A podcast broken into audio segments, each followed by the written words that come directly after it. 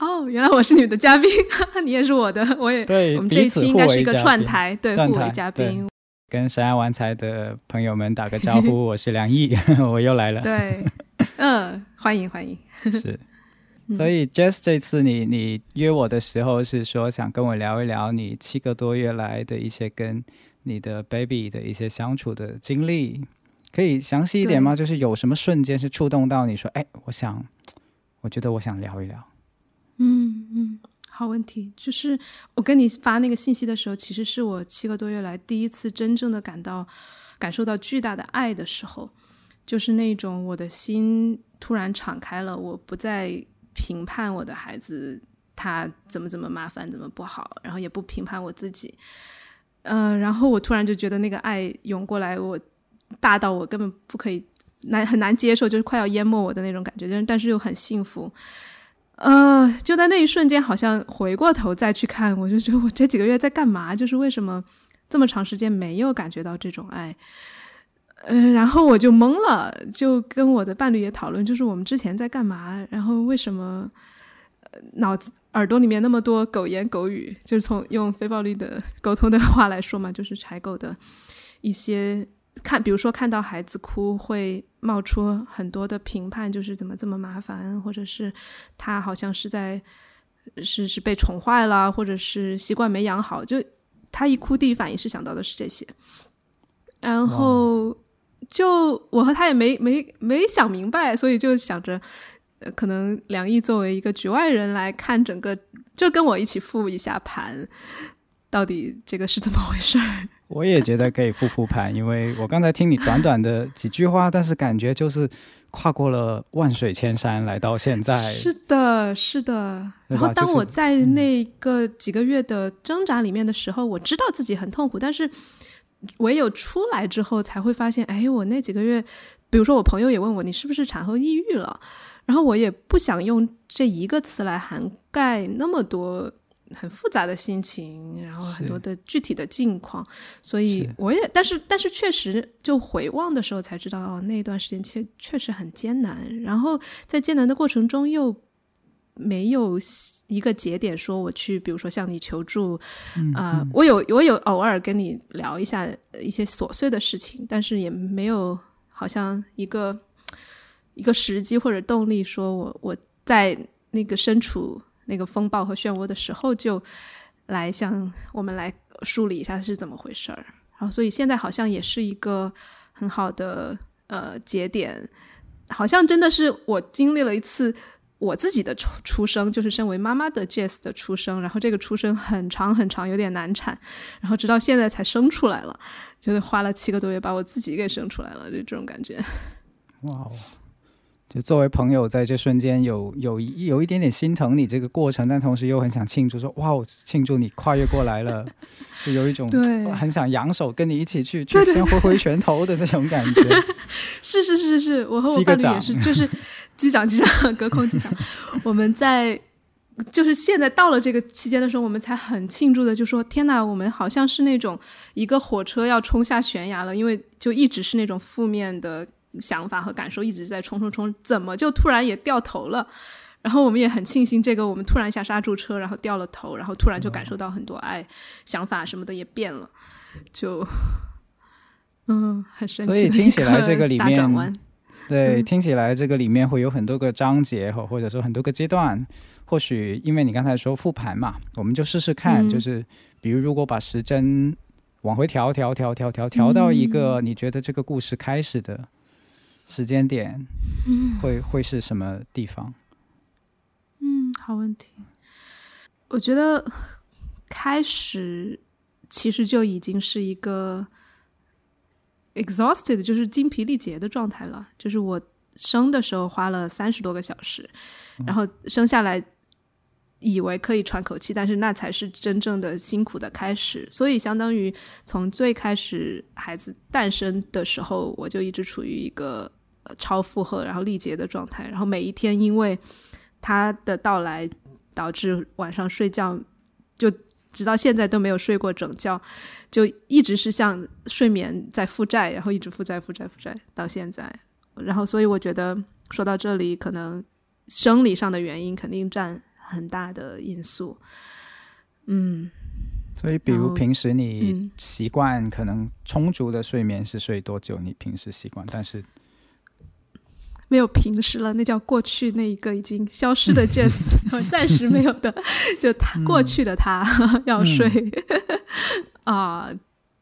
晚上至少八个小时吧，呃，然后白天还要睡一两个小时，可能是那样的。然后自从怀孕，其实到后期后期阶段就已经睡不了整觉了。嗯，在生完之后就是每最最最理想的状态是每两三个小时一醒，然后不理想的就是可能半小时一醒。是有什么原因吗？就是他会踢你，然后把你弄醒这种，还是也不是，就是他要他他自己也要醒，他要哭，他要要要要要喝奶，就是婴儿他是在三个月。大概前三个月他是必须要喝奶的，嗯。然后就每三个小时可能两个小时一喝，然后到到之后呢，可能有的孩子他就不需要了，有的他还是需要，所以在在这里我就你说到这个时间倒回去，可能就是在这个关头我开始产生了一个一个想要改变他的愿望，就是有那种打引号的别人家的孩子的那种比较性就起来了，因为我朋友有的三个多月、四个月就开始说哦，一晚上睡整觉了，我当时就特别羡慕嫉妒，然后就觉得这是一个 baby 应该的样子，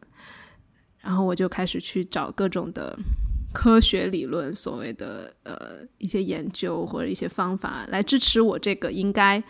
我现在说到这个的时候，我才发现我的我的发心是，首先他是想他是要可以被 train 被训练成那个样子的，然后我当然就可以找到所有的资料去证明支持我的这个愿望。然后我确实也找了，也花了不少钱找什么睡眠训练的教练，然后几个月都，就总之就是想要想要像一个橡皮泥一样去塑造他。然后碰巧呢，我的孩子他又是一个非常坚定的，可以这样说，就是有很自己的意志力很强，然后自己的意愿表达的其实很清晰的那样一个人。但是我完全忽略了他的这些信号，然后就很想要训练他。嗯，对，我刚才听到了一些有点像自责的语言。是那你感觉这个背后，它的它的它的出发点，其实是在满足你的什么需要？就是如果你希望他往往一个所谓叫科学睡眠，或者是呈呈现出别人家的孩子的样子，他会怎么样服务到你吗？首先就是我自己能够睡好一些，然后我自己睡得好了之后，我希望因此我的情绪也会好一些。对，想象中可能这个是一个一个良性循环吧。当我睡好了之后，我的想法和嗯感受都要积极一点。还有就是我可以就回回去工作快一点。现在察觉到有那种自己想要获得成就，之前是可以 work on myself，就是拿我自己来努力，然后训练我呀、什么，比如说去去运动什么的，就可以可以训练自己，然后好像自然而然的也会当时会延伸到孩子身上，然后也会把它当成一个，如果训练成功，可能是一个小一个挺骄傲的事情吧。当时没有这些意识，就是我现在回想起来，可能会有，就是那种还是那种比较心，就听到别人的孩子，别人家的孩子就可以睡那么久，我也想要，就那种。嗯。我这次很很开心，很清晰的在这个 moment 可以梳理出，我刚才就听到四个层次了，我不知道你自己有没有数哈，并且这、嗯。这四个层次，其实我在想，嗯、你是个妈妈，也是个女性，也是个人，首先是个人。然后从你刚才的描述里面，我在我在想，一个人不管他是女男生女生哈，就是这个为了生孩子花了三十多个小时，这个 exhausted，就像你说的精疲力竭了，然后又无缝的链接到一个两每两三个小时就会被吵醒一次，没法好好休息的状态，其实它是一个很艰辛的状态来的。从体力上来讲就艰辛，然后精神上就巨大消耗，而且你同时是个需要自由职业以及自我实现的成年人，对吧？你的工作不会因为仅仅因为你生孩子所以完全的停摆，或者是哪怕你们决定停摆，但是这个世界不会停摆。嗯嗯，我只是尝试从更慈悲一点的角度去看待，说是很难的。我我有听到有有几个词真的打动到我了，就是你说到成年人，包括自我实现，然后有有对我自己的工作还有服务世界的这些愿望，之前就是一直这么多年，相当于是那条轨道上一直在走，然后那个惯性也很大，然后突然一下，对，就像你说的，哪怕是我停了，呃，首先世界没有停，包括我看到你呀，或者我的好朋友们都在，还在，比如说公众号还在更新，播客还在更新，然后就觉得天哪，我落后了，然后，呃，对，所以世界没有停，然后。哪怕我愿意停，至少一部分的我愿意停，另一部分的我也会沿着过去的那个惯性，呃，就会觉得很紧张。对，嗯，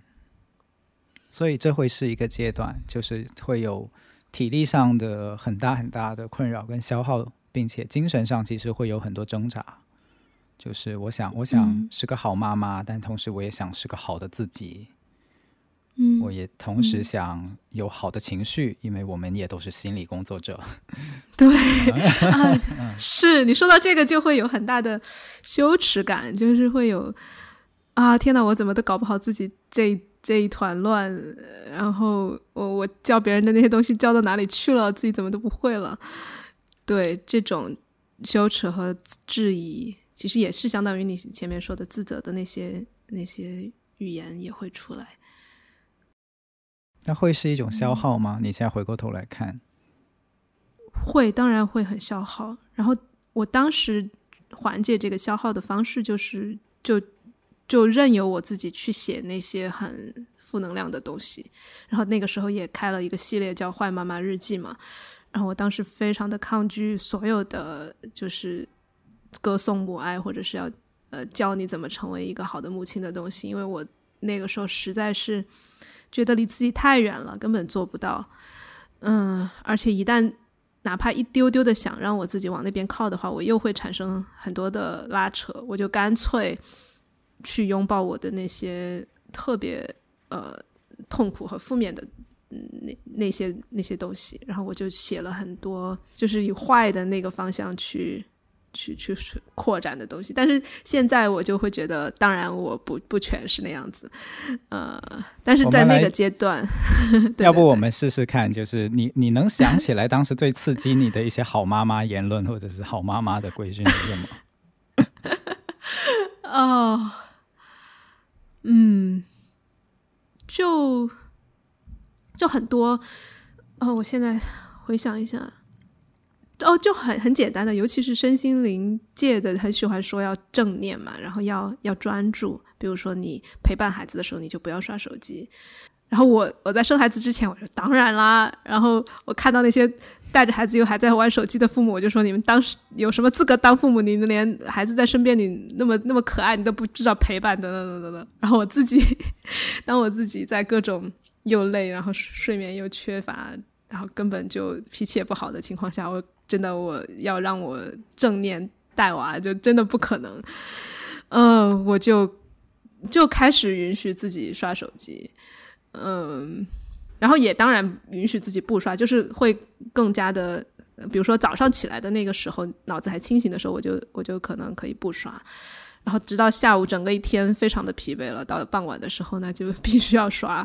然后或者有就是就是这这类的，然后包括我妈妈也会说什么。啊，你带孩子要耐心啊，呃，你要，呃，反正就是几乎所有的关于生养的建议方面的东西，我都会觉得我做不到。我听到了这个里面有一种 struggle，就是有种挣扎，有点像是我在用力，但是这个用力是是是 struggle 的，是挣扎的。对，包括就是你一旦进入了育儿界，你就会发现。你每天都会被矛盾的建议所充斥，就有的人说你喂孩子要按需喂养，有时候有的人说要按时喂养，就是定时每三个小时；有的是你不看不看表，你就他什么时候要什么时候吃。然后我自己请的不同的专家，或者是看的不同的医生，也给的是相反的建议。然后在这个时候，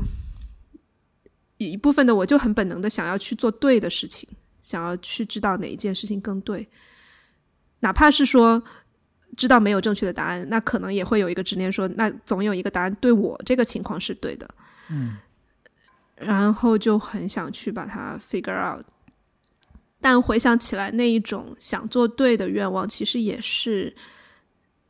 就是压力下的产物。就我心，我想象，当我松弛的时候，其实我是知道可能做不对的，但是那种做不对的后果给我带来的压力没有那么大。我在想，你你好几次的提到了压力，然后信息的矛盾状态下，就是这种高压。如果你现在回过头来看，复盘起来。它是它是自然产生的吗？还是说，呃，叠加了一些什么东西在上面？你抛几个猜想，然后我来看是不是。我猜想就，嗯，所所谓的自然，当然我这个也肯定是双引号的自然哈，就是。你以你的认知做了所有的动作，就比如说我们是个现代人嘛，那肯定会看很多书，看很多 Google 文章等等。然后，呃，我也很努力的在用自己的能能做的方式，比如说该该起来未来我就喂奶，或者说是不同的 X 这实验我也试试看，这样就都按这些所谓的正常的东西去做了。然后，但整个过程慢慢就发现是压力积累下来的。这是一种情况，那另一种情况是，我不知道，我想象就是，嗯，其实还有一些更深、更更更深的考虑在里面。我不知道，比如说来自长辈的压力，或者来自伴侣的，呃，一些一些压力，或者是嗯，来自自己，就是 other than 这些育儿部分的。嗯嗯，这两条线我都很有感触，我可以挨个说。对你说到我我我想到好几个，一个是文化层面的，一个是我我自己的。先说我自己吧，就是除了育儿方面，我可能其实这个涉及到很深的一个一个人对于 doing 和 surrender，就是你做很多事情和不为，然后信任他，其实你不做可能比比做来的更好。但这两个之间，其实在我在我的。至少在我育儿的世界里面是没有高下的，他们两个其实是一直在打架的。就理想中好像是啊，无为肯定很厉害，或者理想中有的人说做很多事情很厉害，但是在我那里一直是纠结的。嗯，我自己也会做很多的，就是 parts work，就我把他们分开来，让他们对话之类的。然后我一个取名叫干预党，一个叫自然派。然后，然后他们他们真的就。时不时的就要出来吵架，然后我也尝试挨个听他们，但是反正就是一个一个持久战。嗯，对，这是我自己这边，就哪怕不是在育儿上，我可能在很多事情上也会有这一种，我的愿望比我的实际的，呃，如果我顺其自然，我的身体想要的东西可能是不一样的。嗯，这是一个差异。然后还有一个就是，呃，文化上的差异，就是我我是人在荷兰，我的先生是不先生伴侣是我的是荷兰人，呃，然后我妈妈也在这边帮我，她是中国人，然后就遇到很多的文化冲突，就比如说荷兰，尤其是法国，其实欧洲这边呢，尤其是法国、荷兰，会很强调从小就让孩子独立，就在婴儿阶段。就比如说他哭的时候，你不能去抱他，你抱他相当于是在强化他，呃，只要只要他哭，他就能得到他想要的，而是要让他让他哭停了之后再抱他，就这样子就强化一个我不哭了，我就可以得到我想要的东西这样一个观念。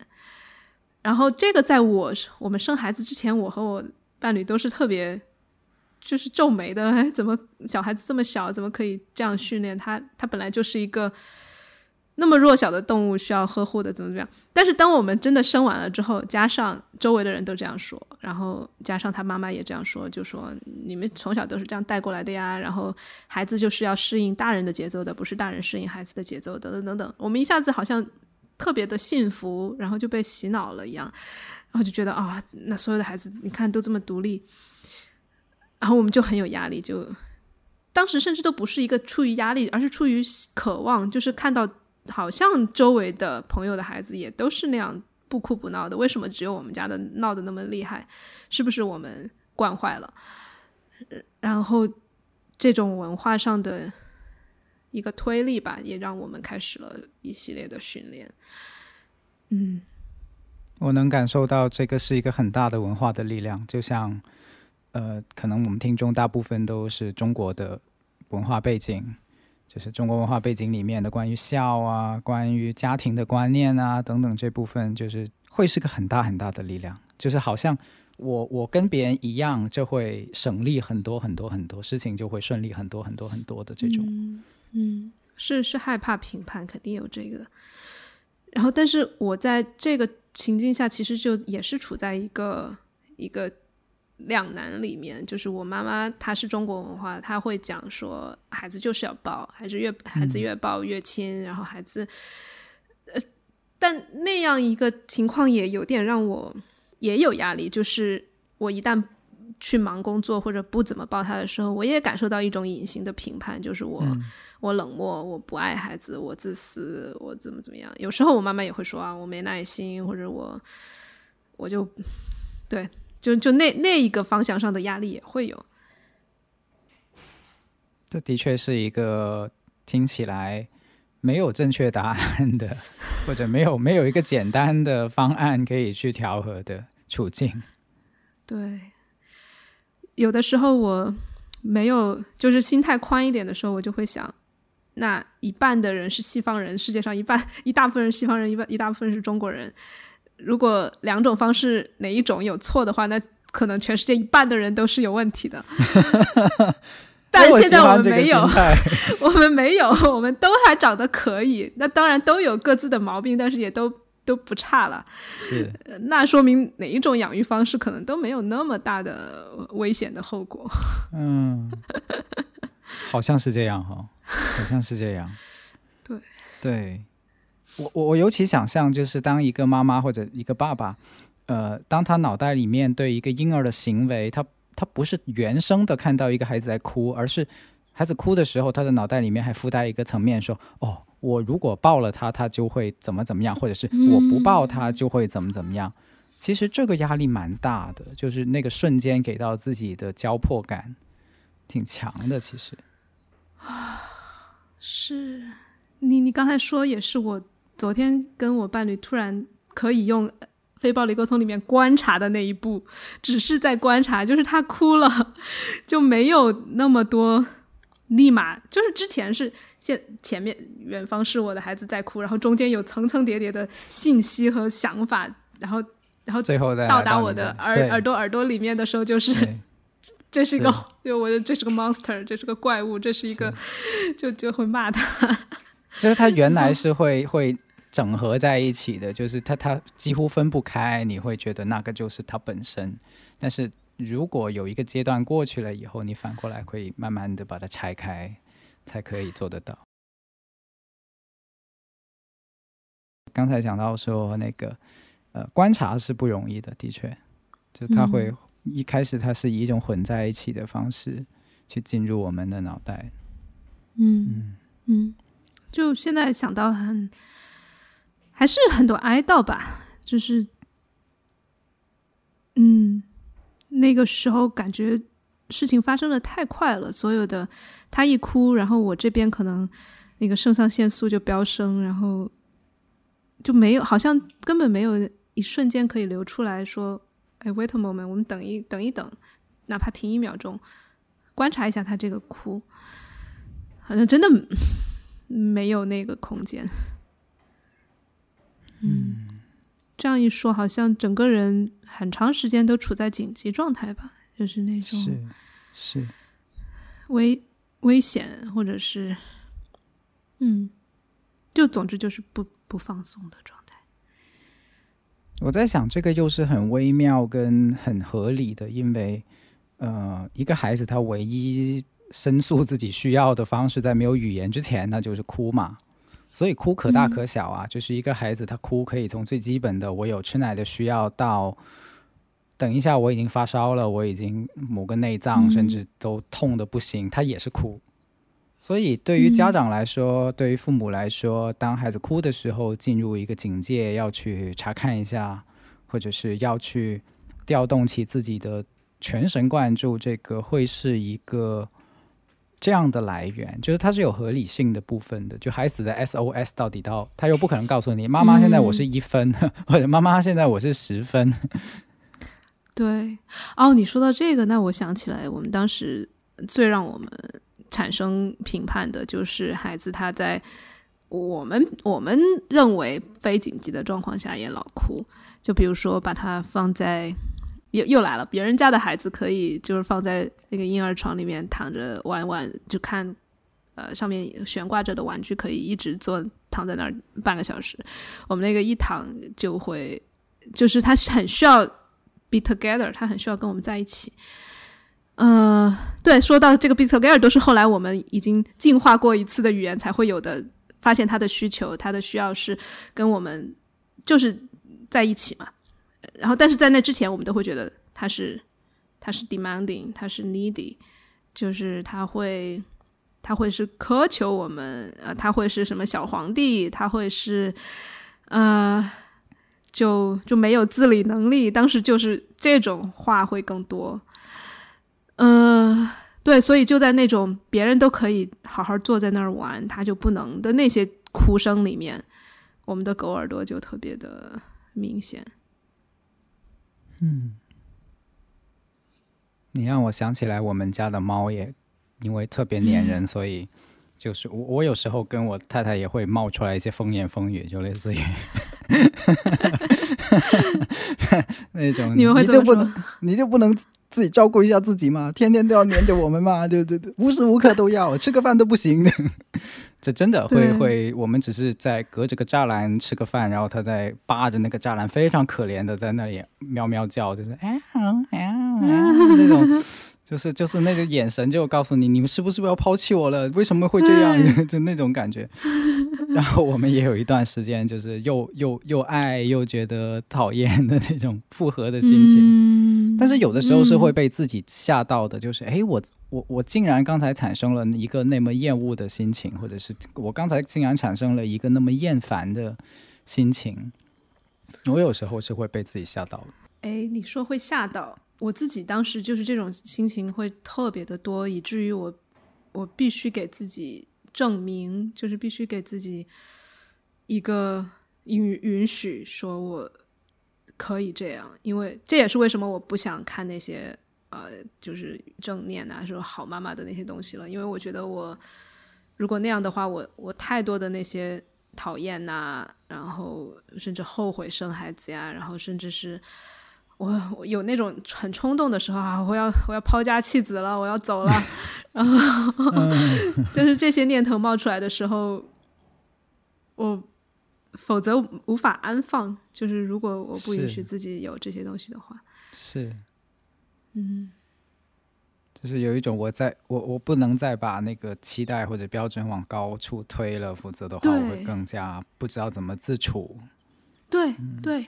就是这样。我因为我唯一能做的就是我控制不了，我当时是控制不了自己有这些想法和和情绪。那我唯一能做的就是当他们出来的时候，我我尽可能的不要再鞭打自己了。嗯，就是，所以当时会很用力的说：“啊，我就要当坏妈妈，就是这些，我这些感受就是就是合理的。”然后现在，对，当你说到哀悼，我也会觉得，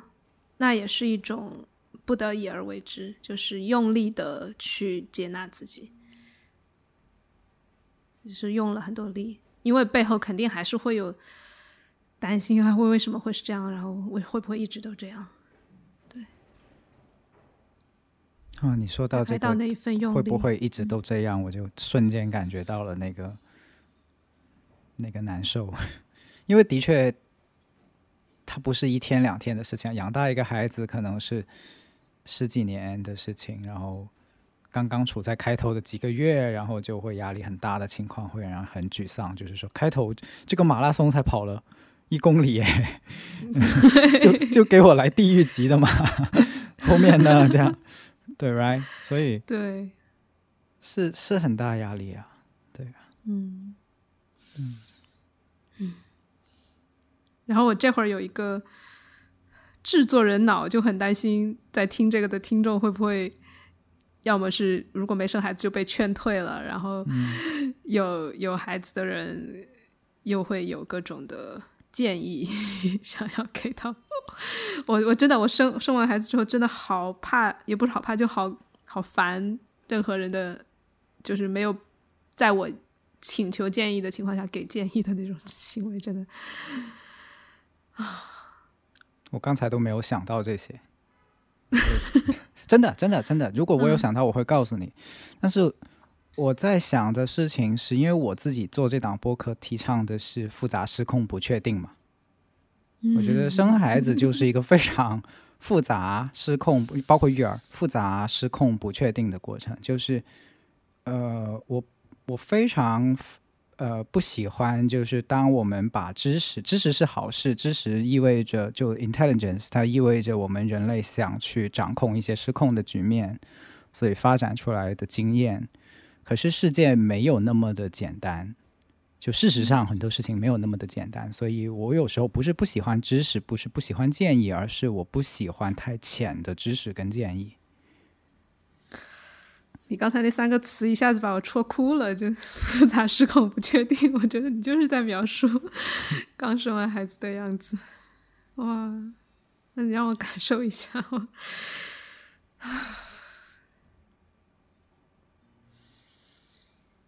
然后也会哀悼，就是这个时那个时期真的特别孤独。嗯，就我我不相信其他的父母。就很顺利的那段时间就过过来了，但是我就很遗憾，为什么大家互相之间不去诉说这些复杂、失控、不确定？偶尔会跟朋友聊一聊，但是大部分时间好像也都是断联的，就是哪怕是跟那种同阶段刚生完孩子的父母，好像大家都。跑到一个小的 bubble 里面去了，有可能自己跟自己的伴侣和孩子在面对这些东西。我猜其中一个原因是我们太害怕吓到别人了，就像你刚才也有这个部分，就是我说这些会不会吓到别人？我说这些会不会让这件本来就不容易的事情变得更加劝退？嗯。我在其他的节目里面有提过一个观点，就是我觉得我们是在呃共同的养育人类的下一代，所以其实从立场上来说，呃，你承担了这个孩子成长的直接的很多的呃养育，但是其实社区是一个更大的养育的环境，包括你身边的朋友，包括我，其实。就是我们都有一定的责任跟资源，可以去帮助到下一代的成长。只是这个角色叫不叫 parents，叫不叫父母？嗯，当然。对，所以从一个很群体性的角度来讲，我们是可以去支持，甚至用我虽然不喜欢用“应该”这个词，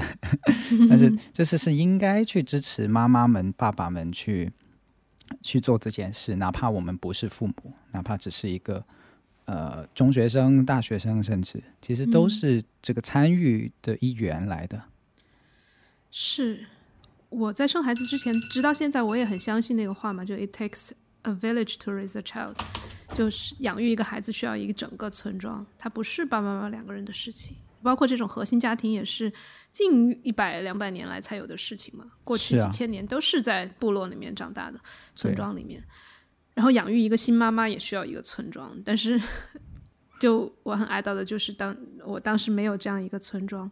我会我会因为记得这句话，所以去也去求助了。但是我觉得我的求助就很现代式，就很西式，那就是通过花钱，然后去找给自己 build 一个 team。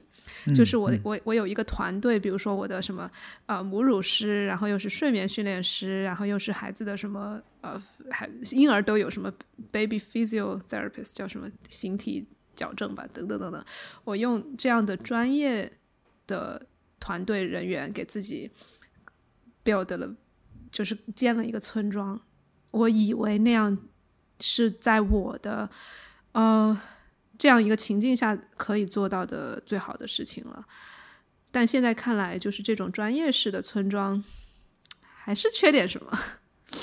你描述的好有批判性哦，因为我换 我换一个角度想，哇天哪，这个孩子这么这么这么好的，就配配备这么这么好的吗？我我反而是这样想的。我我当时就是我我当时很很坚定的一个信念就是我不能一个人带，我自己不能我和呃伴侣两个人。然后我当我不知道是信息的时候，我不能只只是自己去 Google。所以我当时很强的信念就是我需要有人支持。我知道我的需要就是被支持，是。然后呢，当时选的策略就是专业付费的各种商业化的支持。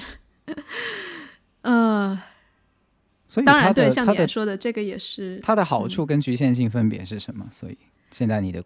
复盘的话，嗯，好处是因为是付费的，所以没有情感上的亏欠。或者是可能我还是有点觉得不想麻烦别人太多，我会偶尔比如说麻烦一下朋友，我会觉得很开心。但是如果一个长时间的，呃，我可能还是打心底里不相信有这种互惠的礼赠的这样一个关系，在长时间跟朋友之间。然后，所以付费的好处就是，对情感上没有这些羁绊，就是啊，我付了钱，你你给我一些呃。建议也好，你给我一些，你你你亲自来帮忙，嗯，对，做一些事情也好，嗯，对，然后就是他们的专业性会给到我有时候一点休息，就是我前面说到那么多矛盾的信息，如果有一个专业的人说好，你就这样做，那那个时候想要无脑躺平的我是很很希望听到这种是坚定的信息的，就好，我终终于可以不用做选择了。我可以放弃我的自由意志，我可以，我可以就无脑，就是那个时候很期待那种休息，嗯，然后所以他们是帮我，对，是给到我这样的休息的机会的，嗯，说到这里还是蛮感恩的。然后局限就是，也正是因为我放弃了一部分我的自由意志，所以我也。也放弃了我自己用自己的身体也好、直觉也好，或者和我孩子之间的那种天然的一些链接也好，去感知、去直接感知他的机会。嗯，就我最近才感觉到，我我之前当我看着他的时候，我其实没有真正的跟他在一起，就又回到那个所谓的正念嘛。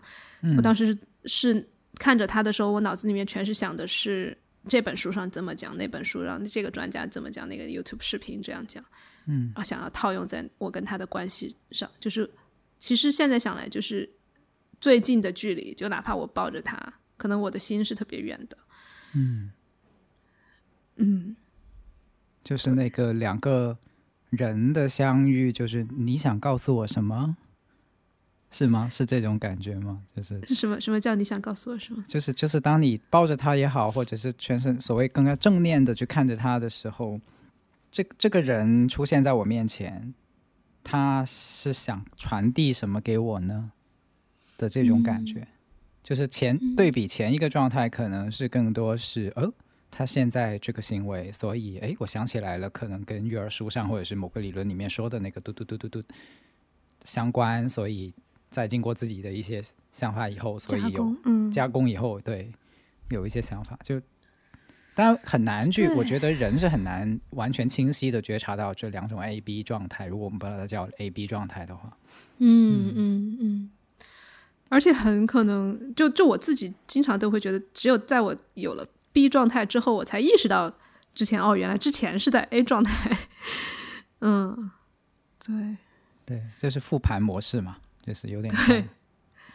对，啊，嗯，对，所以其实也不是说白了，也不是那些专家们的局限，而就是，就你看，它是一个因果链，就是我各种各样的因素，以至于我请了他们，然后导致我自己，呃，对，有时候会更清晰，有时候更加混乱，嗯嗯，对，所所以，如果我现在跳出来看。那一整段时间和那些那些看，有时候又是柳暗花明，有时候又模糊了，有时候又啊，我真的对自己好多好多的 compassion 啊，就是嗯，会很升起一些慈悲心吧，就是哦，原来 那么辛苦。可是我想说，七八个月已经很厉害了。就是从我一个什么都不懂的人来说，我我我可能对比的是另外的一些父母，他曾经 struggle 的时间可能比这个更长，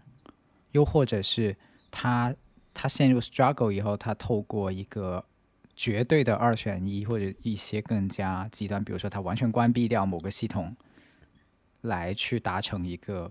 可能看似平和的状态或者接受的状态，然后再度过到一个平稳的状态，但那不一定意味着不好哈。我只是说七八个月，你你你就能够从这个漩涡里面有一个 turning point，就是有一个拐点。我觉得其实很不容易的，尤其是刚才听你最初的起点，包括中间的这一路的很多的东西，嗯。对，我们待会儿可以谈那个拐点。然后在那之前，我还还有一个因素，我不知道，嗯，我很少听人谈过，就是我们很多人养育的时候会讲说，如果孩子他有 ADHD，就是多动症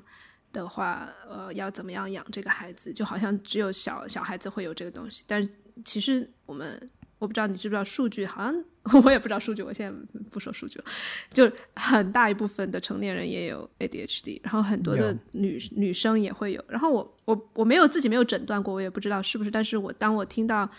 ADHD 的一些呃一些描述的时候，我觉得我我很符合。就是我们如果不用病理化的呃概念去定义它的话，其实 ADHD 就是一个天生好奇，然后天生需要。更多的呃，需要就是有多样性的需要。我们用用 NVC 的语言来说的话，是是对对多样性有需要的一个人。我听过，并且我个人对 ADHD 的病理化，我是持极大极大的，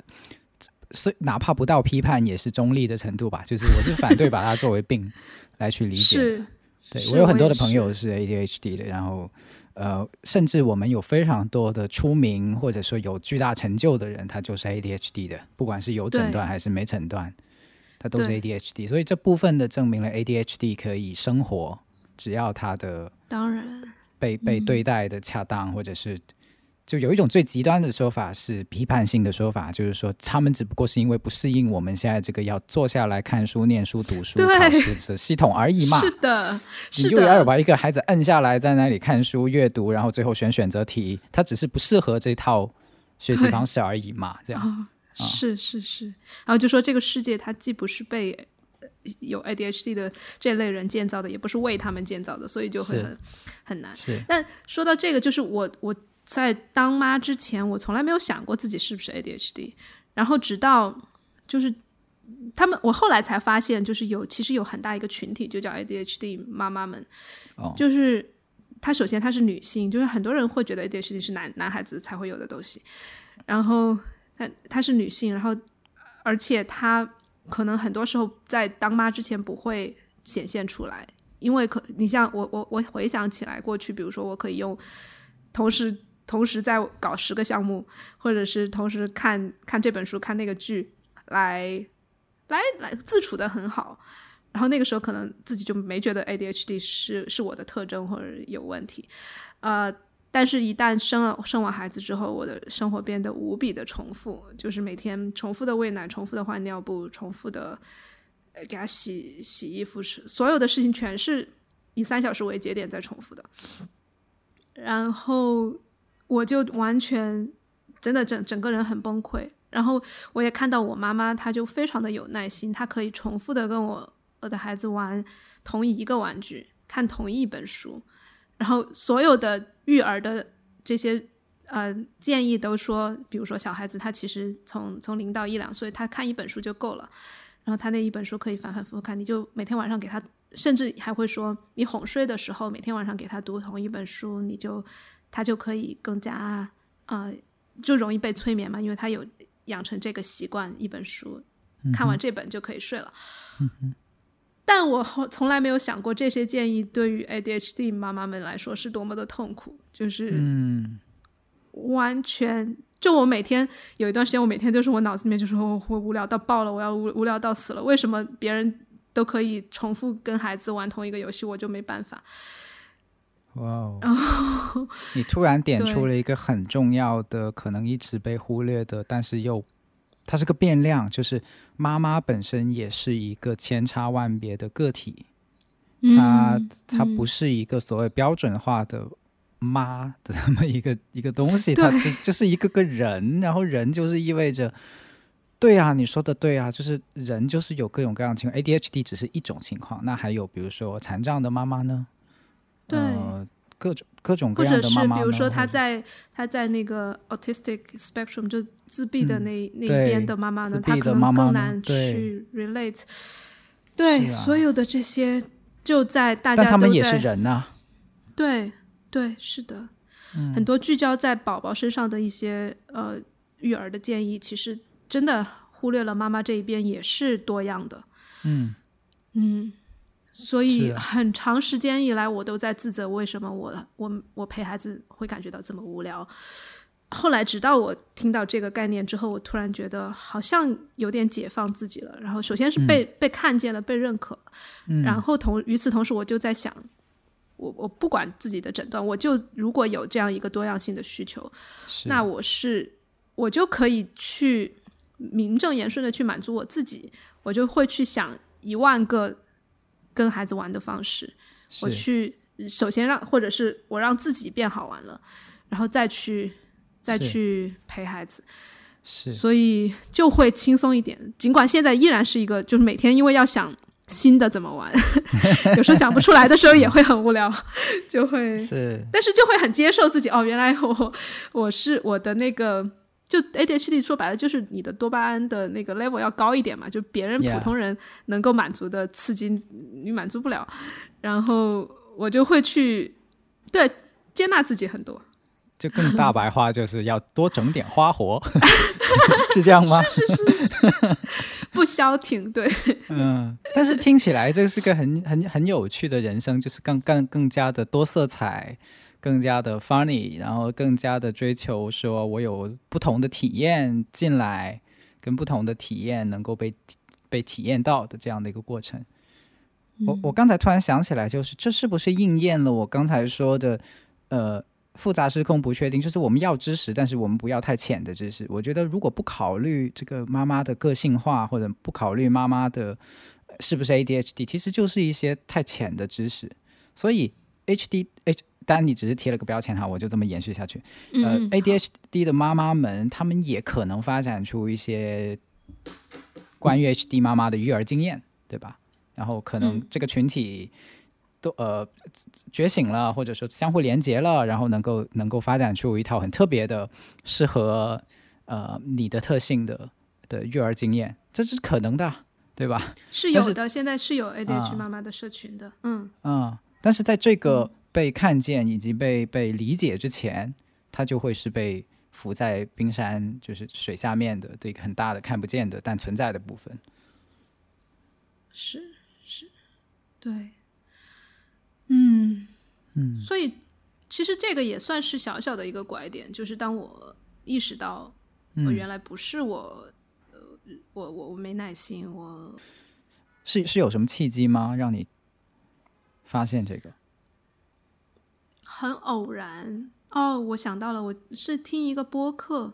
呃，一个人在讲自己是 ADHD，然后当然是以一个非病理化的角度来讲 ADHD 的人他有哪些特征，然后会应该怎么最好在这个世界上有怎么样去自处。然后我突然就想到，哎，我好像有一点这种情况，然后我就去搜 ADHD moms，结果发现了一个一个兔子洞一样的很大的一个世界，就是已经有很多女性。呃，发现自己是这种情况了，然后会有一些小的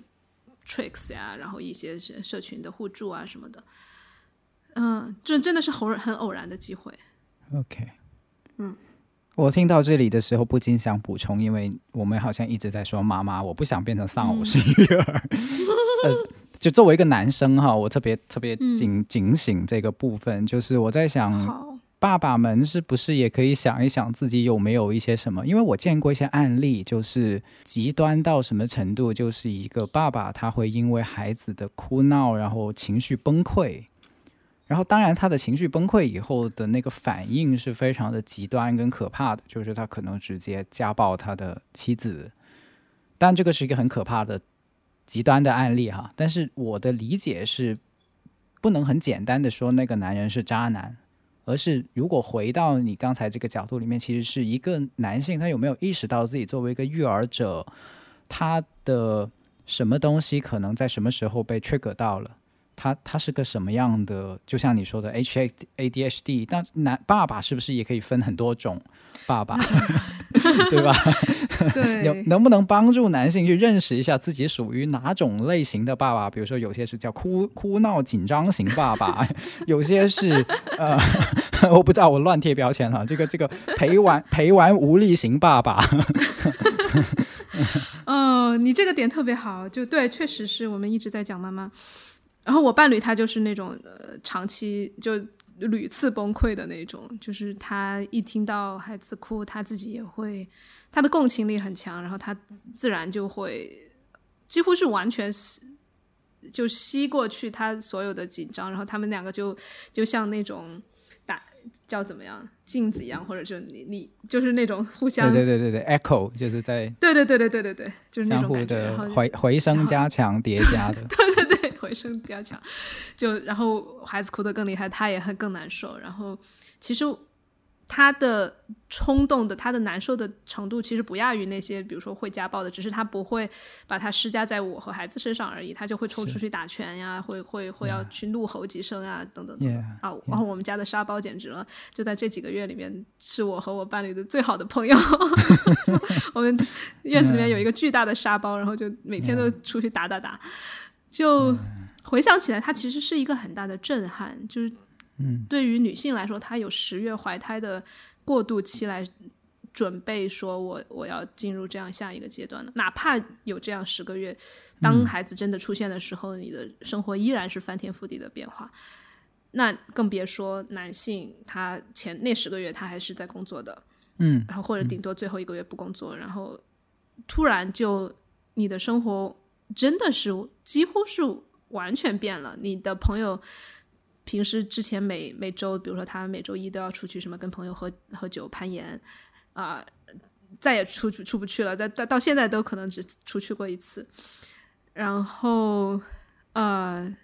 就包括对身份上的震荡，然后生完孩子之后，说到这里，其实也是一个很好的机会，就是让你重新去，呃，有去关照你和父母的关系，你和呃自己，就总之就是你想象你的地基被撼动，然后你重新去建那个地基。对男性对女性都是这样的，我觉得。然后爸爸可能互相之间还没有那么多的支持，嗯嗯谈论的也比较少，所以他也他也很辛苦的。对是的，我我这里想补充一只大众狗，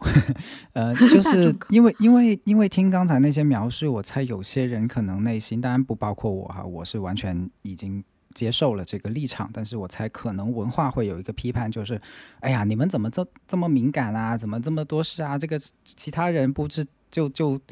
这是叫什么？呃。就这么过来了吗？就很容易产生这种，就是会觉得你们特别敏感。我我想说的事情是，我们就是有情感丰富的人类，不管他是男性还是女性。所以我觉得这反而是一个幸运的状况。我们反而，我们不是一直在说要有爱，要看到人的感受，要照顾人的内心复杂的内心嘛。所以，但是我我猜 Jess 刚才说的那个是让我想到说，可是我们不能很简单的认为，只要一个人的内心充沛了。那么，当一个孩子来到这个世界的时候，就会被两个很有爱的、很充沛感情的人类所照顾的很好，包包包的很好。就我们很容易产生这种想象，但是这忽略了那个感情很充沛的人类，当接收到一个新的生命去冲进自己的原来的生活节奏的时候，所产生出来的那种冲击。因为就现在有一个说法叫高敏感人群嘛，嗯嗯嗯，就是就高敏感人群，对啊，他就是对于很多的外在的改变跟冲击都特别敏锐。这个敏锐不仅是他们能够产生爱跟产生回应的来源，但也可能是给他们产生巨大的压力跟呃冲击的来源。所以所以是可以更慈悲的对待，说不要零或一，就是要么是丧偶式育儿，那就就怼死那个爸爸；要么是觉得说哦，有一个很暖男做做父父亲，这两个都是两个理想型。对，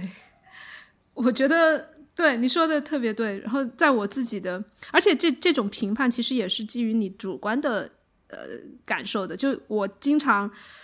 会，哪怕我的伴侣那么的贴心了，我还是觉得我在丧偶式育儿。可能那个时候，我如果连接到我自己的话，我我想表达的仅仅是我很孤单而已，或者是我我需要更多的支持。是的，哪怕他在身边，我都会。我都甚至经常会跟他吵架，我就说，我觉我觉得我在丧偶式育儿，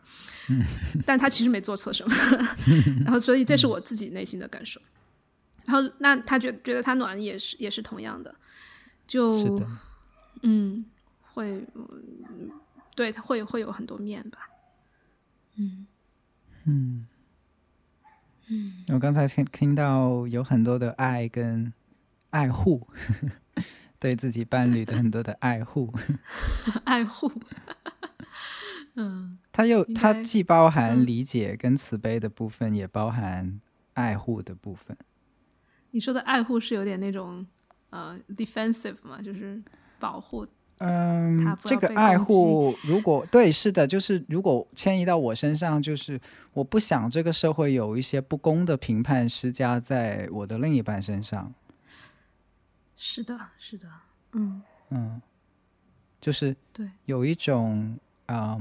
如果我有一些狗言狗语，那么我自己可以连接，但是别人的这些狗言狗语，我不希望施加在他身上。有有有，你说到这个，那一定是很很爱护的。我觉得我和他，就是我们这七七个月以来就很辛苦，但是唯一非常稳定的就是我和他之间的感情。就是我们哪怕是最难的时候，都是一起在面对的，然后互相会给到彼此很多的肯定和支持，然后安抚，也会就我们最常说的就是我们已经做到我们的最好了，就是在那个 moment 那个当下，那些在在我们仅有的资源和能力的受限之下，我们做到的最好了。所以我们不断的给对方这种。肯定，然后，对我们经常会觉得很庆幸，说带孩子是跟你在带，就我们会彼此都会这样说，就这是一个很有爱的一个过程吧。我感觉那个画面里面有多一个人了。我虽然没见过他，但是但是这个这个所谓叫做 family picture，或者是在你们你们，因为育儿它是一个很真实的发生的家庭场景，对吧？是。但是当我们去描述的时候，有的时候说着说着就有个人不见了。是刚才的给我的感觉就是，哎，这个人回来了，就是在在这个画面里面。嗯嗯。但其实他一直都在的，只是我们有没有把它说出来。所以那个刚才你有说过嘛，就是那个 turning point，就是觉得哎，呃，觉得终于听懂了孩子的一些传递的，或者说自己终于心态调整过来了。你可以多说一点吗？就是嗯嗯，对，所以也还是现代人，就因为我我就会去读各种书嘛，然后后来一一个。很偶然的机会，就读到一本跟其他书都不一样的书，然后叫《Hunt Gather Parent》，就是采集、狩猎和育儿。他就是一个呃记者，他去走访了，就像人类学家一样，去到了三个原始部落，或者是有很长传承的那种呃村庄，去看他们是怎么养孩子的，然后才发现。然后他又回过头来去看我们现在，比如说网上能搜到的，或者大部分育儿书里面的，都是叫它叫 weird，就是简写叫 Western educated，呃，R R 是什么 rich，然后 E I industrialized，还有 democratic，就是这些 文化里面，就他是 weird 嘛，他是是这一小撮人搞出来的建议，就他可能只是针对。呃，富人白人的那些 baby 们可能搞了一小个散样本，然后去做的研究，然后得出来的结论。但是很多人就会觉得他们是普世的，用于所有的情境，然后也也是用于各种历史时期、各种时代。但其实不是的，你你只是去看你现阶段还存在的，比如说他去到爱斯基摩人的那些冰窟里面去看他们怎么养孩子的，然后去看呃墨西哥那边玛雅呃民族的人是怎么样的，还有非洲呃一些狩猎的，就完全完全不一样，然后就很颠覆。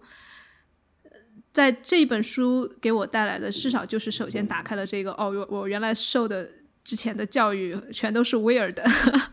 然后这个 weird 呃的的这些方法到底适不适合我？然后甚至他们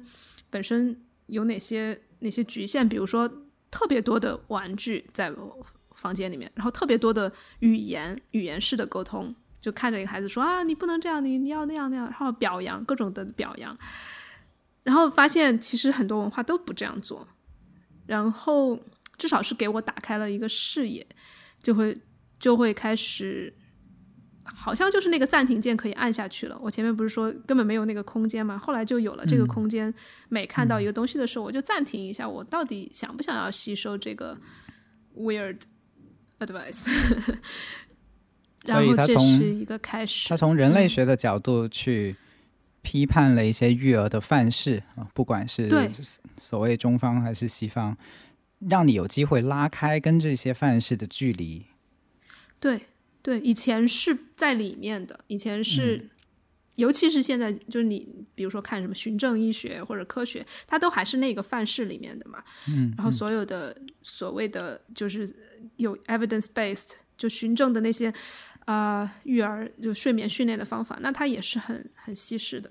嗯，所以拉开了之后，就会多一分冷静和和理性，然后多一点判断，嗯，然后这是一个开始，然后顺着这个之后，我就又接触到了 另一本书，也是很很有价值的，叫《呃 Raising Your Spirited Baby》，就是他用 “spirited” 这个词。然后中文我觉得翻译的也很好，叫性情儿。他用“性情”这个词来描述了之前我们所有的狗语言。我们之前会觉得它是一个 difficult baby，是一个难搞的 baby，或者觉得它是一个 spoiled baby，被被宠坏了的。然后或者是就是什么 intense，呃呃，就是麻烦。反正所有的之前的那些评判都被一个新的词叫 spirited baby。哦，那个怎么怎么翻？如果翻过来怎么翻？他。中文他说性情儿嘛，性情性情性情中人，性情中人那个性情，对对对，性情中人。然后英文也很妙，就是他就是讲这个孩子他有很强的 spirit，但这个东西他就没有那么强的，既不是褒义也不是贬义，其实就你更能看到，他就说其实大概有百分之二十的孩子都是 spirited child，就包括高敏感啊，然后意志力强啊，就很很很坚持，然后或者是。呃，就他有很多的指标啦，然后我我们算了一下，我我们的孩子应该属于那至少那百分之二十，然后就说大部分的育儿经验其实是对那百分之二十是不适用的。我有我有朋友的孩子是这样的，就是跟你的描述非常非常相似的，而且当时他是二胎，所以那个对比就特别特别强烈，就老大是这样的，然后老二不是这样的，这样，嗯，对，是这样的呢，所以。就那一本书也给到我特别多的，又是那种啊叹口气，就跟我看到 ADHD 一样哦，原来如此，就是我不一样，然后我的孩子可能也不一样，不能够跟大部分那些经验被被那些东西覆盖，然后我需要去，就就那本书有很多的积极的心态，让你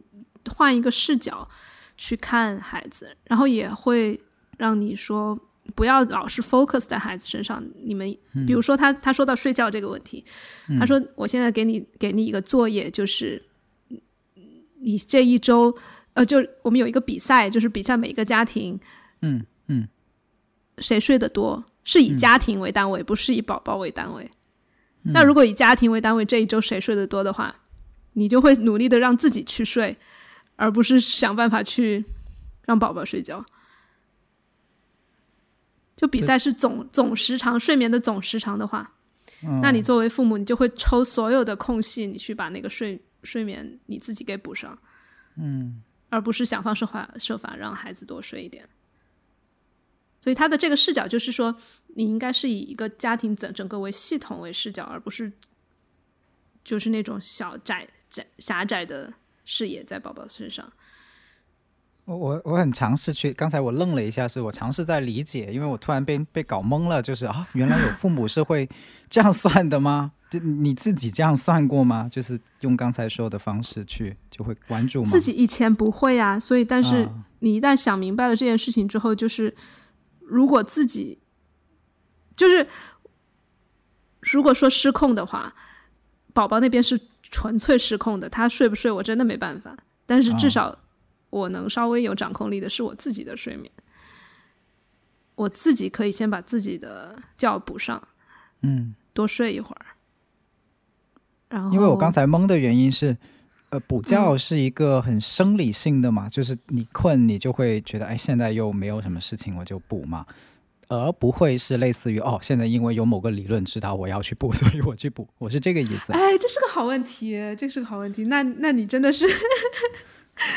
这个这个这个是很多的新妈妈爸爸们都会面临的一个问题，就是当你的时间被严重压缩，然后好不容易孩子，你看孩子每三个小时就会醒嘛，然后他三个小时里面可能有一个半小时是醒的，另外一个半小时每三个小时要吃，另外一个半小时在睡觉。那你在一个半小时的精疲力竭陪他玩，然后给他换尿布、喂他东西之后，他终于睡了，那这个宝贵的时间你要用来干嘛？大部分人是不需要、不会用来补觉的。哦，我懂了。虽然是，所以是有不同的选择的，就是有有的人会选择去补觉，有的人会选择做自己的事情，或者是对玩一玩。然后，me time。很长时间，我们的选择都是理性上最差的那个选择，就是看刷剧、刷手机、无脑刷，因为那个时候已经做不了理性选择了，就是它是一个恶性循环。你越缺觉。你的选择就越烂。然后我也知道，比如说那个时间，我哪怕是去运动一下，哪怕是去叠一下衣服，做个饭，啊，或者跟朋友打个电话聊个天，所有的我完美的避开了所有的更好的选项，然后就好难好难改出哦，就是就是。抱歉，用了一个飞机术语，就好难改出。因为你想一下，孩子是会不断的有需要，以及你不断的要在这件事情上去循环的，就是以每像你说每三个小时为空隙。但是我们现在说的，如果你一个人，比如说在上班的时候，你发现已经你的生活 crash 掉了，你的生活已经已经已经就失控了，完全失控了，你的身体也不对劲了，那么你可以请一个最严重的，可以去辞职，然后 gap year，对吧？但是，但是孩子在那里的时候，你是没有办法改出来的，因为它就是有点像持续在发生的一个东西，所以它的调整改出就是从一个恶性循环里面跳脱出来，改出，嗯，修改的改，出入的出，改出，对，所以它的改出是很困难的，你你可能改出需要一整天，或者是。举个例子，有的人改出是用去旅游的方式，啊，去旅游两天，然后啥心情都调整过来。但是你刚才描述的那个持续三个小时又三个小时又三个小时，那怎么改出啊？没法改出啊。对啊，对啊，对啊，就很难呀。对呀，就很难。所以偶尔，比如说我们哪怕我经常改出的方式，就是我已经已经累到爆了，然后我我可能发个脾气，以借由发脾气的方式来满足我。真实的需要，那就是我需要一点 me time。然后一开始是真的察觉不到，只是等到我已经已经满到不行了，爆炸了，才知道哦，我我需要。然后后来我就变成说我我没到爆炸之前，我就赶紧去要有一点 me time。嗯，但是只仅仅比如说只是半天的时间，甚至几个小时，因为我我孩子很长时间他不吃奶瓶，所以我就相当于必须在必须就是。每两个小时就出现在他身边，然后让他吃一下。所以哪怕有有一次我记得特别清楚，我就只是用两个小时的时间去逛了一下街，然后我的我的伴侣他带着小孩就在逛街的那附近的一个咖啡馆等，因为否则如果在路上的话又会耗费掉一些时间嘛。嗯，然后他就我们就一起喝完咖啡，然后我就去逛了街，就是那种改出会蛮有帮助的。但是 again，它不是不是睡眠，就你你看你发现就是睡眠是。几乎是最后一个选项，是在那样的环境下。嗯，我谢谢你说出来，因为这个，我觉得这不是劝退跟下不下的问题，而是我们得知道到底父母发生了什么。就 parent parenting 在在零到三岁这个阶段，我觉得是个黑箱，就是很多人没有知道到底发生了什么。嗯嗯，我也很感谢你问这个问题，因为我说，哎，怎么会懵呢？这不就是，然后才发现说我的那个世界的逻辑跟跟你的原来已经这么不一样了，就是这个睡眠，大人的睡觉这个事情，原来已经对。然后直到最近我才会。等我的整个，我觉得是我整个的系统更加 calm，更加更加平静一些之后，它又进入了一个良性循环，就是我越平静，我越愿意去睡觉了。就是我我的孩子每天要要小睡三次，就白天要睡三次，然后我我真的是可以每次陪他睡的时候，我就顺便自己也睡一会儿。嗯，我觉得这也是一个很好，就是是让我开始感受到我我这个人慢慢的回来了的那种感觉，就是。我不再因为那个时间好像特别宝贵，我特别的匮乏，然后我要去抓抓取抓抓到那个时间做所有的事情。我既要去洗衣服，又要去啊工创作一会儿，还录个播客，怎么怎么样？我不再那样想了。然后我会只是对他睡会儿，我就睡会儿。当我发现自己有这个转变的时候，我我我觉得是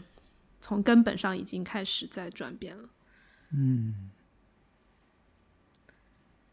我感觉到这个是一个有点像从一个很很跌宕起伏的状态，变成一个慢慢同步又平伏的状态。嗯，是。嗯啊，对我说到这个又觉得很很多哀悼，就是啊，我之前太黄了，就是我们用那个红绿灯，红红黄绿绿代表我。就是那种很平静的感觉，黄就是战斗或逃跑嘛，嗯，然后红灯就是整个僵住。我觉得可能过去六个月都在黄灯里面，嗯，然后越黄就会做出越黄的事情，就是你越在那种紧张压力的状态下，你是越不会想去休息的，嗯，然后包括我的一切的 doing，一切的找。找专家这样那样学这个学那个，也都在那个黄灯里面。嗯，所以好像会有一些沉浮跟所谓叫双引号放弃的时刻，可能反而会，我不知道，我只是这么猜想，会好好受一点。我觉得有有阶段性的放弃，就在那六个月里面，他也不是就是。一板上就是铁板一块的，全是糟糕的，它也是起伏的。所以在六个月里面，它有偶尔的放弃的时刻，或者偶尔歇下来的时刻，也是有那样一个喘息的。嗯，只是说，我觉得我现在好像好像到了一个更大的喘息的平原了上了一样。之前是那种对高原山峰那样子。嗯。我在我在想，就是如果身边人能，或者包括自己，有有在这个部分上，就是就是，如果把它比喻成爬山，那么在爬这一路，我现在我们现在能慢慢看清楚这个爬的艰难在哪里了，或者说这这一段的艰难在哪里了，能能做什么呢？或者说是身边人或者自己能能做什么呢？能为这种经历去做什么呢？我只是纯好奇哈，也也可能是没没有办法。嗯，不不不，我觉得很好问题，因为我也一直在想，就是为什么那段时间我那么难去跟人求助？当然也有我自己的原因，因为就像我说的，我有那么一点时间，我可能就去最非理性的用了，呃，或者就是想不想说话了，以至于我求助的那个那个 momentum 就特别，就是很难很难很难去迈出那一步。嗯，所以反过来，如果那个时候有那种特别亲近的朋友说，逼着我说，Jess，你现在必须要放下手机，你不不许看剧了，你就要跟我来聊聊五分钟，就是有那种，甚至是有一点 听看似有一点越界的那种，把我拽出来，可能那种这是个霸道总裁式的朋友。因为我自，因为也有朋友关心我说啊，就我啊，对，说到这个，我觉得朋友们，请你关心那些孕妈和宝妈的时候，不要只是泛泛的问一句“你怎你好你怎么样”，就最近好吗这种话。你看，你关心一句，你的你的成本是四个字，你让人回答，人家要打一，如果真的要真心跟你连接的话，要打一篇，那肯定人家不想回啊。对，所以希望关心朋友的人，你们可以就是问具体一点，或者直接 offer，就真的就是霸道总裁式的，你直接打电话打过去。就像你今天呀，你今天就做了一个很好的示范，就是 谢谢你，你让我意识到 以后可以更霸道总裁一点。但但我不知道你已经完全过了没有啊？对，对我我觉得你说的是一种困难，就是在社交上或者任何人与人之间的关系里面，我们都希望去确认对方是真的需要的，而不是我们强行去给予的。所以，当你说出来说：“哦，是的，我在那个时刻，已其实已经很难去做这样的请求了。”所以，请求你主动一点，其实是有效的。这跟这跟任何的交往都一样，就是如果有提前这样的约定或者这样的意识，其实是可以有改善的。所以，以及你提了很好的一点，就是那个刚才说不要只是问你好，你过得好吗？而是直接 offer 一个更更。能让对方说话的媒介，我甚至都不觉得那是一句话的问题，它是媒介的问题。像你说的，是，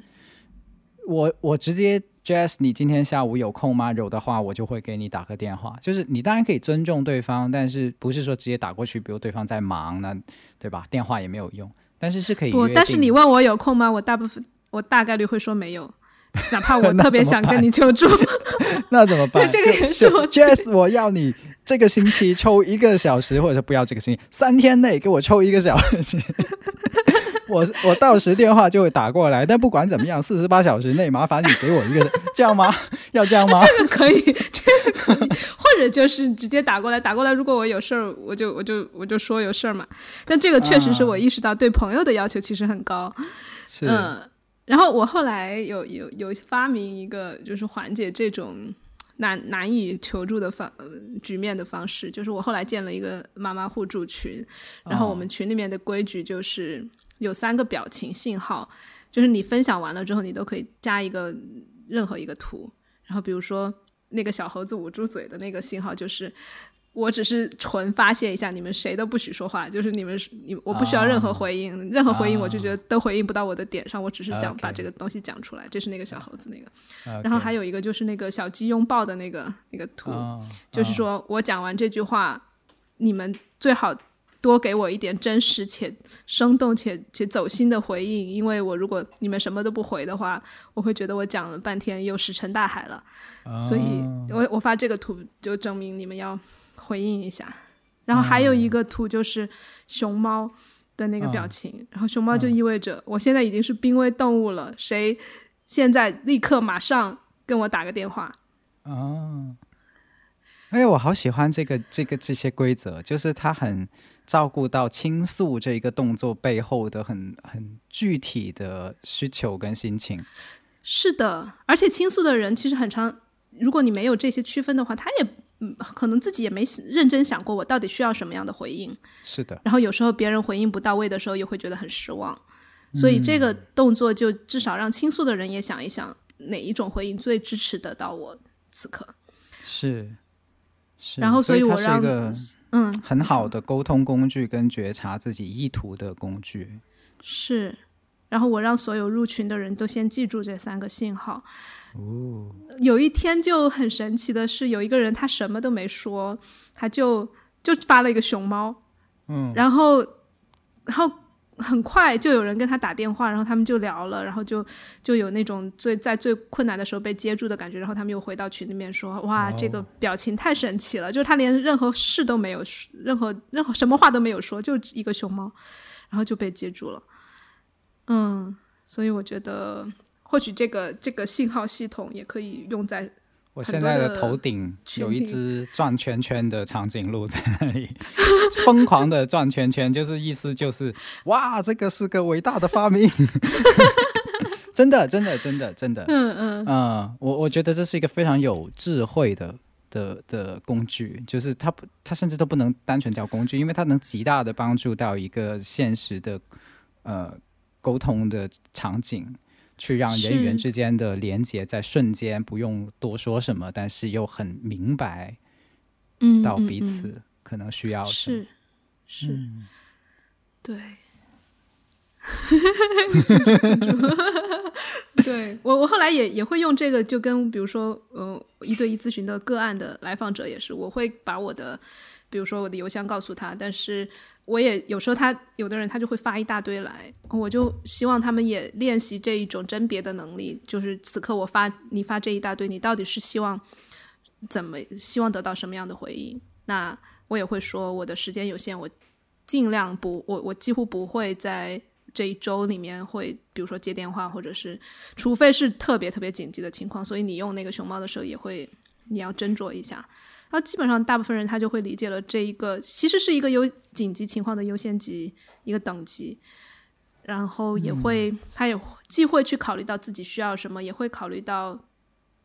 就是跟别人的关系，就是就是好像就多了一个一个视角。嗯嗯。很棒，真的很棒。嗯，包括我们也有，嗯，我们社群里面的朋友，他有做一些小的群体嘛，然后群群里面有的人也会发言呀什么的，然后他作为群主，他就会觉得情绪劳动能量量量很大，因为你如果每次都要回应的话，然后这个也是一个小工具，就是他作为群主就不用再去每一次都亲自去回应了。我深有体会，我我曾经进入过这个角色，对我曾经至今我都有的时候需要进入这个角色。我猜你现在会怎么处理呢？我自己基本上是遵循 natural giving 的 principle，就是就是自然的给予的这个 prin 呃原则，就是我我会问我自己，现在我是很用力的在做一个。呃，长颈鹿老师的典范再去回复呢，还是因为我对这件事情有触动，并且我刚好又有时间，然后没有负担的去做？因为我发现，呃，如果就是如果我是有时间，有简单来说就有闲嘛，有有这个闲，然后其他人又有需求的话，我觉得我能给，那这个是良性的，其实就怎样都可以的。痛苦的，或者说那个产会产生异样感受的部分，其实来源于可能我的生活里面是有别的事情在在要运作我的，或者说在要呃抓我走的，但同时我又很重视当下这个人，嗯，然后这种，但是但是那个场景，如果我没有察觉到这种我要我要被拉走就拽走的这这股力的话，那么我我的这个给出去的东西就会走形。很容易的，真的很多次会会试过，就是我不知道你有没有体验过，就类似于，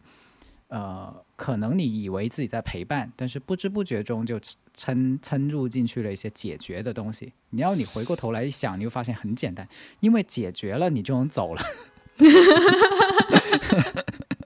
加速，就是加速，加速，加速，然后你就能走了嘛。所以其实只要这个意图一旦暴露，然后你就能回到中正，就所谓的回到回到真正的自然的给予的这个 natural giving 的这个状态，就是你就可能 say 个 goodbye，或者说嗯打断一下，这样就就可以了。其实对方也不一定说要拽着你在这里非你不可，这样。嗯嗯嗯嗯。然后，而且往往对方宁可要。这样一个真实的说，我现在没空，或者我现在没有没有能力，没有心情，也不希望你半信半疑的在那里听。是的，是的，完全是这样。就对方也会很很很真诚的，大部分的人也不会说现在就抓着你不让你走，这样他也希望你是全心全意，并且是坦诚的、乐意的在这里的。嗯，大部分的人都是这样。而且哪怕他有一点失望，那个失望也是他可以去自己面对处理的。嗯，对。但是可能我我苦恼的地方是我自己有这些觉察，以及我自己有这些转化，但是可能其他的群成员不容易产生这个意识跟转化。啊，他他很就是人很容易在助人跟受伤之间摆荡。嗯嗯嗯嗯，是。你你知道那个抓马三角吧？就是受害者、施害者。哦，我知道。对对对，我知道。拯救者。嗯，对对，三个都很容易摆荡。是因为那个是是心理工作者内心会有的一些基础意识，但是不是每一个人学过或者用过或者觉察会那么容易。但是事实上，我们生活每个人都有机会会遇到，尤其是进入一个你非常喜欢的群体的时候。你自然出于你希望贡献给社群也好，或者是你很有归属感这个群体里面也好，然后你很自然的你会做一些贡献，你会你会很善意的去倾听每个群里面的发言，但是有些时候你你听你听着听着，我其实我是有察觉到有些群友他开始有负担了，但是他可能察觉不到，他也说不出来，他可能最后是以一个耗竭，就是耗到耗干了的状态然后离开，其实蛮可惜的，就是。嗯，我就会想，如果你更早的能够去去理解自己有这部分的呃消耗或者是不舒服，然后你可以停下来，或者是跟别人有一些原沟通，就是就是基于自己状态跟沟通方式的沟通，那么可能不至于这样。所以今天当你说到那个三三个表情的时候，我就非常非常开心，因为这种沟通是很难的，很多人会觉得很很不好意思，以及不知道怎么开口。嗯，觉察本身就已经很难了，然后那个开口就更难了，就可很可能一下说出来就变成了，嗯，然后对方马上也会觉得说，哦，是不是我说太多了啊？我是啊，然后这个人就会觉得啊，是不是伤害到了他？你你懂我意思吧？就是那个很快就会就会出来，所以它是很难，但是又我其实蛮想更多的人会进入一个叫。就是我们所说的自然的给予 （natural giving） 的那个状态。是是，我觉得这个甚至 我们回到育儿的话，这甚至是育儿最最核心的一个很底层的东西。我们如何在就回到最开始说的，我也是一个成年人，我有我自己的各方面的追求和需要，然后我如何在调和我我在给予孩子的时候，我。但是说说说实话，至今我没有没有答案。就是，我甚至会会跳出来思考啊，就包括所有的边界、同意这些很基于个体、其实个人主义的一些概念，它到底在母婴关系里面合不合适、适不适用？因为母婴其实是一个共生关系，嗯，非常捆绑。对我自己至今没有想明白这个这个问题。就是什么情况下，包括在这种个人主义的范式里面，牺牲是一个不值得提倡的东西。嗯包括在 NVC 里面，你不能牺牲。嗯，可能哈，我不知道你怎么看。然后，但是在跟孩子的关系里面，比如说，当你一个人带着孩子，你已经很困很困了，你的最直接的需要就是休息。嗯，然后孩子哭了，孩子把屎拉背上了。然后你要去换，嗯，所有的这一切都跟你那个最最渴望的东西休息是矛盾的，嗯。然后这个时候你为孩子做的事情，我觉得一定程度上就是对自己的一种牺牲。对我，我我是很希望有一些对话或者思考来重构关于边界、关于牺牲这这些概念的。你你怎么看？我现在没有答案。在听你讲之前，我有答案。听完你讲，我没有答案。我我不想很轻而易举的去讲一个我认为，我我现在是这么看待 MVC 也好，或者任何的理论的，就是它是来帮助我们的，不是在嗯，就是理论要建立在事实的基础上。呃，这个是整个科学的根基。呃，并不是说有没有数据的问题，所以如果当我们跳过了真实的体验、真实的处境，去单纯的谈论，呃，这个边界在哪儿，或者说要不要牺牲，我觉得是很苍白的。就像你说的，刚才那个情境里面，父母要遇到的就是有限的时间、这个资源的情况下，有限的注意力的情况下，甚至是有点非此即彼的情况下，嗯。他就是要快速的做一个抉择去行动，因为行动不会等等人，你就是要在那里行动。当然，你也可以选择不行动，就是那那那个让那个屎在你背上放是有选择的，对对对，是有选择，那也是一种选择。OK，Yeah，但如果很单纯的去谈，呃，怎样才是有边界的？我觉得是跳脱了那个更更现实的具体的场景来去谈的，他也帮不到任何人。嗯，所以我可能更更更更慈悲的一个状态，就是我可能会问，怎么样的做法是能够帮助到这对。夫妻以及这个家庭，包括孩子的这个家庭系统，长期的可持续，长期的每个人都相对轻松、跟平静、平和、快乐、和谐、和谐吧，可能更接近一个和谐的系统。可能只能从这个角度去去衡量所谓叫呃怎么样会更好。但是这如果具体到一个行为，我觉得真的很难。我我有被你说的这个暂时不知道答案柔软到，会让我松口气。就是因为我现在在想，如果你很快给出一个答案的话，我也不见得会接受，因为太多的既定的答案了。包括我我这会儿有点有点有点简单粗暴的东西啊，就西方可能更多的这样，你就是要守住边界，就是要照照顾自己，优先照顾自己。嗯，然后东方可能就是。全是强调奉献，然后牺牲孩子为中心，嗯，然后也有很多 in between 的在这两者之间，嗯，我也其实蛮喜欢这种没有答案的状态，会让我有一份敬畏吧，就是对这些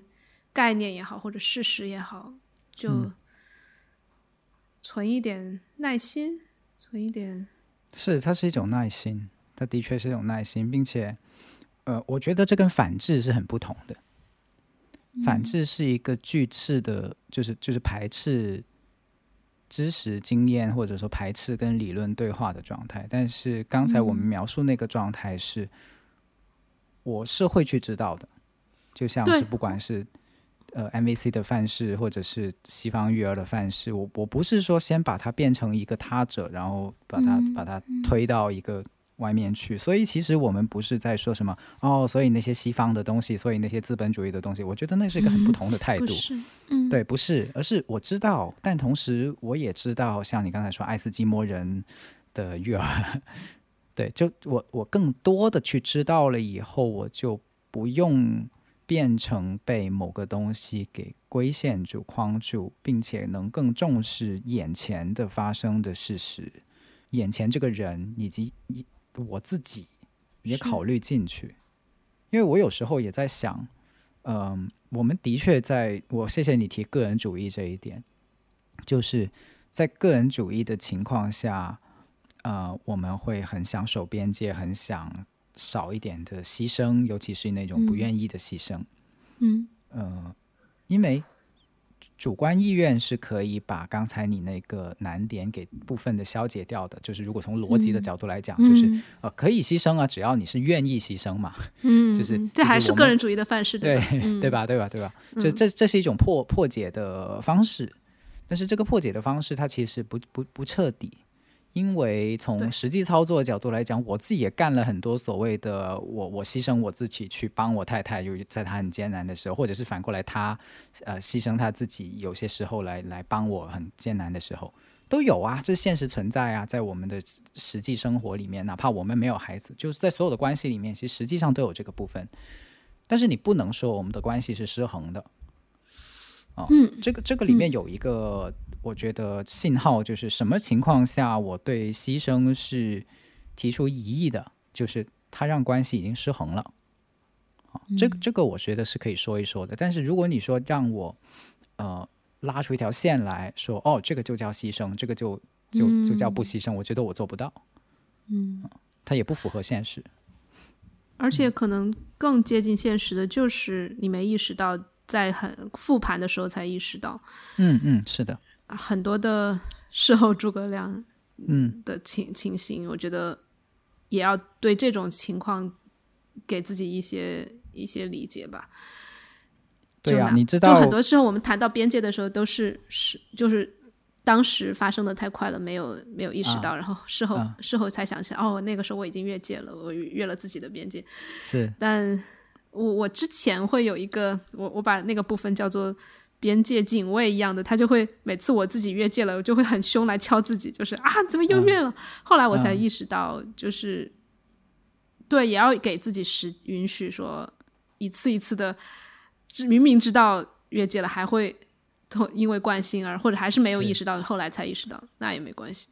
这是一只很大的狗哎，你知道吗？就是我我我这几年教非暴力沟通，其中一个很重要在教的部分，其实就是关于允许自己接受复盘，其实就是刚才你说的那个事后诸葛亮这件事情。嗯嗯，你想一下，事后诸葛亮这个是一个多大的狗？是的，是的，对吧？你想一下，你就你就发现，就是我们不允许自己可以回过头来去。增长经验，并且觉得就主观的觉得，只要我掌握了某个东西或者想通了某个东西，那么那个我不希望发生的情形就不会再发生。对，但是是不会的，或者说这这不太符合一个人的转化的真实的过程。是啊，我我太喜欢你指出这个事后诸葛亮是个狗这个事情了。我就是我那个边界警察，就是不断的在防那只狗出现，就是总总觉得我只要守住我，我只要越快的意识到我的边界，然后我就不用有事后诸葛亮的情况来出现。但，哎，真的真的是个狗，就是是就是好像其实也是一个完美主义，就是希望你每时每刻都足够的。呃，sharp 足足够的察觉，然后以至于你不会做你后面之后不会反悔的事情，这其实是对对我自己特别高的一个要求，然后就会弄得自己特别累，然后也会就很警觉对于边界啊，对于什么事情，但是那在大就像你说，在大的系统之下，其实是一个不和谐的状态。是，是。我我是这么理解的，就是这并不意味着心理学没有用。恰恰相反，它意味着我们把心理学，或者是刚才所有这些觉察啊、思考啊、努力啊，它看作，你可以把它看作是我们积累内心力量的一个过程。嗯，就是人的内心的力量，我们要走到终点，它要经历千山万水，这是一个力量慢慢积累的过程。但是如果我们不是这样去看待它，而是看成是，哦，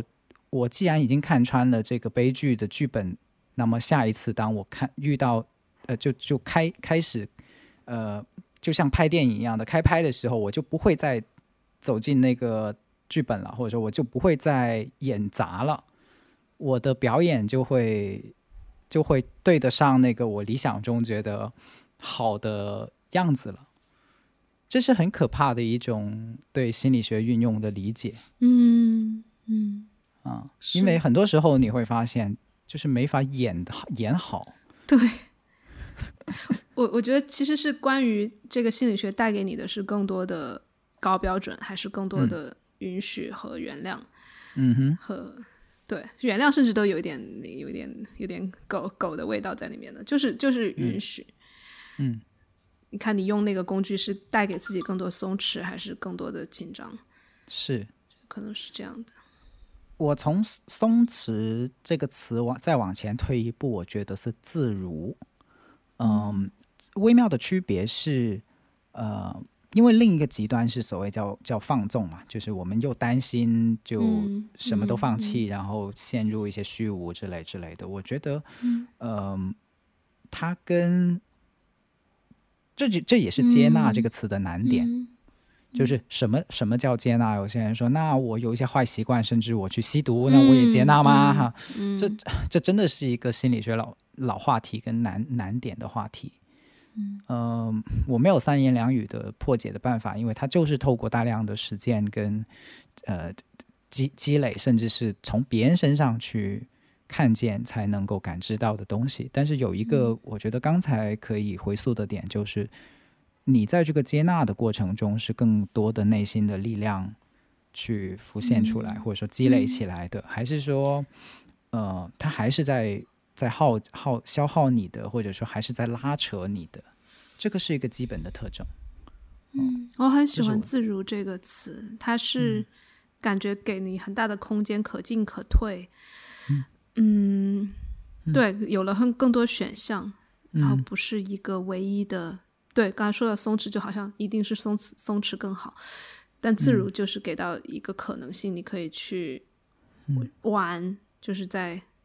在紧和松都可以玩，就这种感觉我我很喜欢。回到就是你说朋友可以怎么支持，因为我突然想到啊，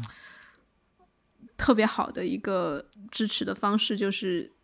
就是亲自送饭，真的，嗯，就是因为就是这种新手父母，其实为了因为时间有限嘛，就经经常经常就是乱吃，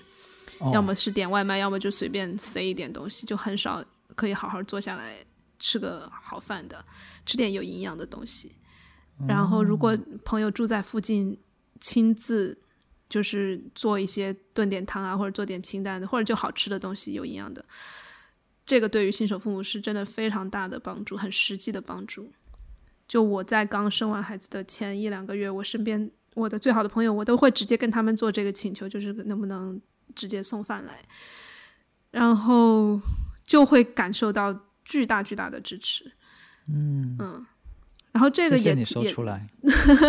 也说到这个，其实我觉得很底层的东西，就除了 NVC，就是 will of consent，你你知道吗？那个同同意轮，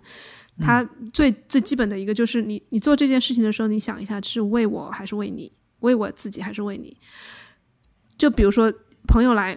很多朋友其实来我们家，有时候我就觉得他们脑子里面可能没有这个是为谁的这个这个区分，然后我们已经很累了，然后他可能想象的是需要的还是我们来，比如说给他端茶，嗯，来 entertain 他，然后跟他来讲东西。但是如果他带着一个是为我们而来的，真的是为了支持我们来的时候，他的状态整个都不一样。我的好朋友们很明确的是为我来的，比如说很多人他是他跑很远送完菜，他就打打完两句招呼就走掉，他不会留在这里一起吃，他也不会啊、呃就是很多的继续耗费我们的精力，因为他知道时间这很贴心哎，对，很贴心不用代课嘛，就是你不用对，就就对对对，就不用分，代课，嗯，不用代课是一个很大，就是对，就是朋友们如果意识到你是来帮助他的，你不是客嗯人，你是来、甚至是来服务、来给予的。是然后这种时候，我的朋友们也会很开心，就是他们有的人甚至是他们买好菜，然后来到我家，在厨房里面做好，然后走掉，摆摆上桌，摆一盘像烛光晚餐一样的东西，然后让我和我的伴侣享受，然后他们走掉。就真的太爱他们了，呃，对对，公开这个呃 感感感谢一下庆，就是呃不合时宜的王庆，就他会这样做，哇哦，，对对，特别特别感谢。太，棒了，嗯。庆你干得好，干得漂亮，我我愿称之为一种给得其所的快乐，真的，我相信他是快乐的，我我希望他是快乐的，但至少我这这边接收到的就是很清晰的，这是一份礼物，这是给我的，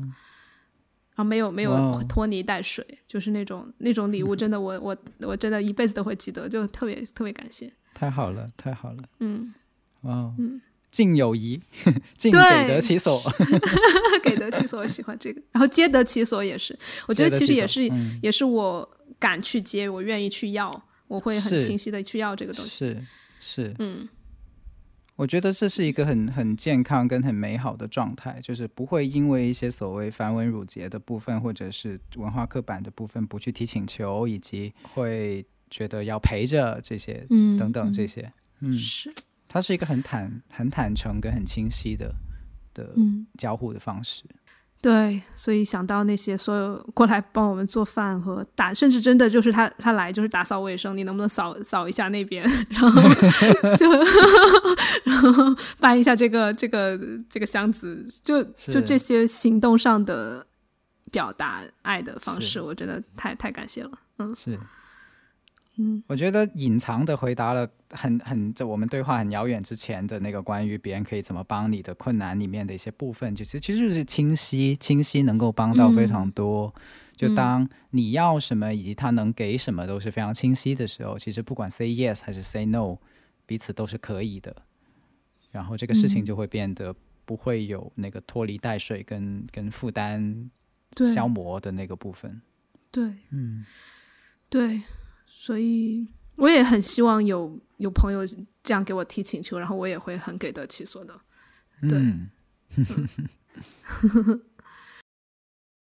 In the Manas hide in the manas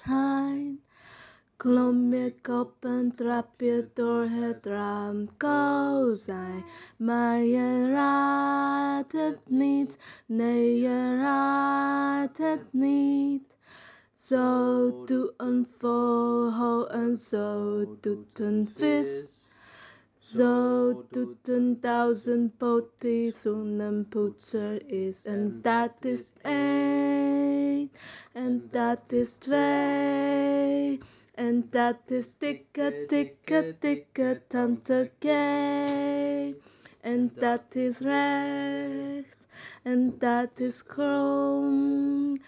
En zo draaien we het huidje nog eens om. Romboom. 在那月光下，在那月光下， 爬上楼梯，爬上窗户往外瞧。你可不知道，永远猜不到。鱼儿也这样做，鸟也这样做。蜈蚣是个擦鞋匠，他也这样做。那是一，那是二，那是哒哒哒哒哒哒大胖妹儿，那是指，又是弯。那是我们把那汽车车轮转又转。啦啦